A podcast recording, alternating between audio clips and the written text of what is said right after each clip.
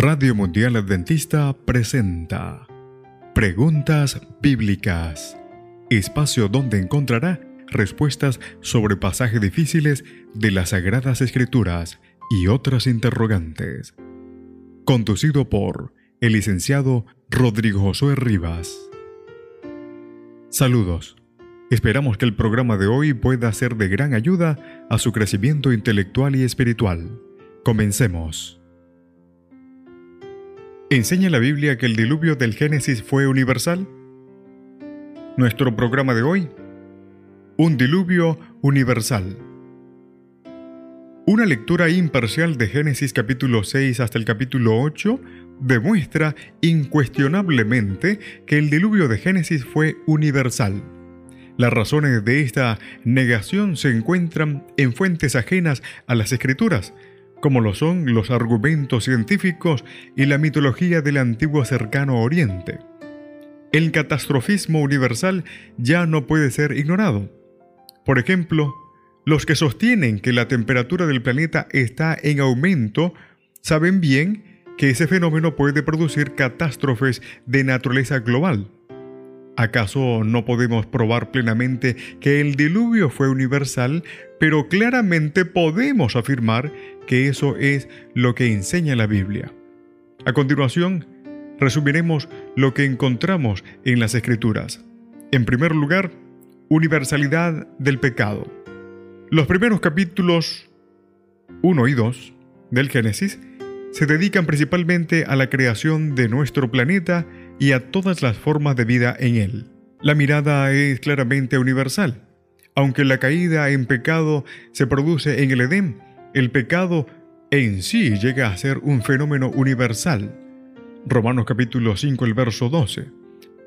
Para el tiempo de Noé, el corazón humano se había corrompido de tal manera que todos sus pensamientos tendían siempre hacia el mal, dice Génesis capítulo 6, el verso 5. La tierra estaba corrompida y llena de violencia, dice el verso 11.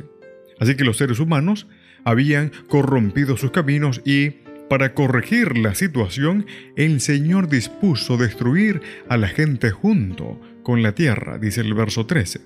Este énfasis de la universalidad del problema señala la universalidad del método que usó Dios para enfrentar la situación. En segundo lugar, todos los seres humanos. El lenguaje usado para referirse a los humanos también es universal y abarca a todos. No contenderá mi espíritu con el hombre para siempre porque ciertamente él es carne. Así que Dios se arrepintió de haber hecho al hombre en la tierra, dice el verso 3 y el verso 6. Es obvio que en la frase de haber hecho se refiere a la creación del Génesis capítulo 1 desde el verso 26 al 28. En otras palabras, Dios está poniendo fin a la vida humana, no a ciertos grupos étnicos, sino a toda la raza humana que había creado originalmente. La preservación de Noé y su familia demuestra que el resto de la humanidad pereció en el diluvio. Solamente quedó Noé según el libro de Génesis capítulo 7, el verso 23. En tercer lugar, todo ser viviente. El lenguaje usado para referirse a los animales también es universal. Dios está poniendo fin a todos los seres vivientes bajo el cielo. Dice Dios, todo lo que existe en la tierra morirá. Génesis capítulo 6, el verso 17, el capítulo 7, el verso 22. El lenguaje utilizado aquí retorna al relato de la creación, Génesis capítulo 1, el verso 30.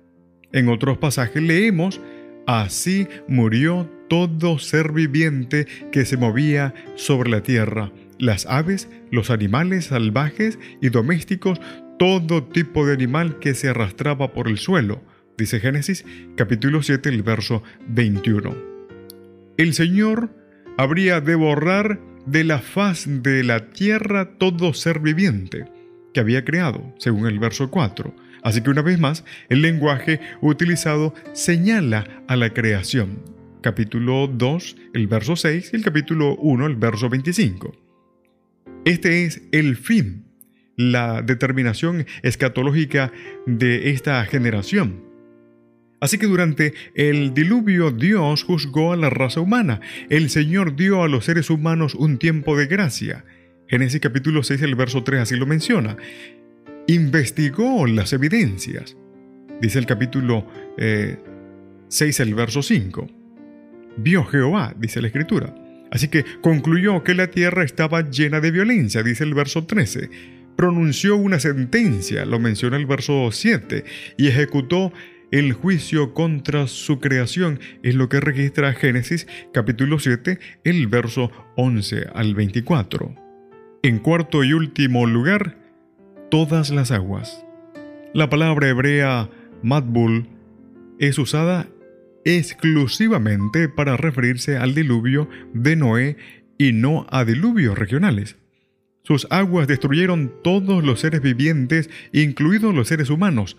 Génesis capítulo 6, el verso 17. Y cubrieron las montañas más altas de la tierra, dice Génesis 7, 20. La lluvia torrencial y la ruptura de la fuente de las aguas de la tierra duraron 40 días, dice el verso 17. Noé tuvo que esperar dentro del arca un año y diez días. Eso menciona el verso 11 y el capítulo 8, el versículo 13 al 14. El diluvio fue un acto divino que acaso jamás podemos explicar mediante el asunto del mundo natural. Fue un acto divino de descreación que casi regresó a la tierra a su condición original y estuvo eh, seguido del acto divino de recreación por medio de un acto eterno, un pacto allí con los seres estados humanos y la naturaleza. Cuando el pecado había conquistado aparentemente el mundo, Dios se preservó para sí un remanente fiel mediante el cual habría de cumplir su plan para la raza humana. Este juicio universal contra el pecado humano llegó a ser un tipo de juicio universal al momento del regreso de Cristo, como lo menciona Mateo capítulo 24, el versículo 38 y 39. En ese momento, el Señor preservará a su pueblo remanente del tiempo del fin. Que el Señor te bendiga. En la producción, Pastor Ángel Manuel Rodríguez. Preguntas bíblicas fue una presentación de Radio Mundial Adventista.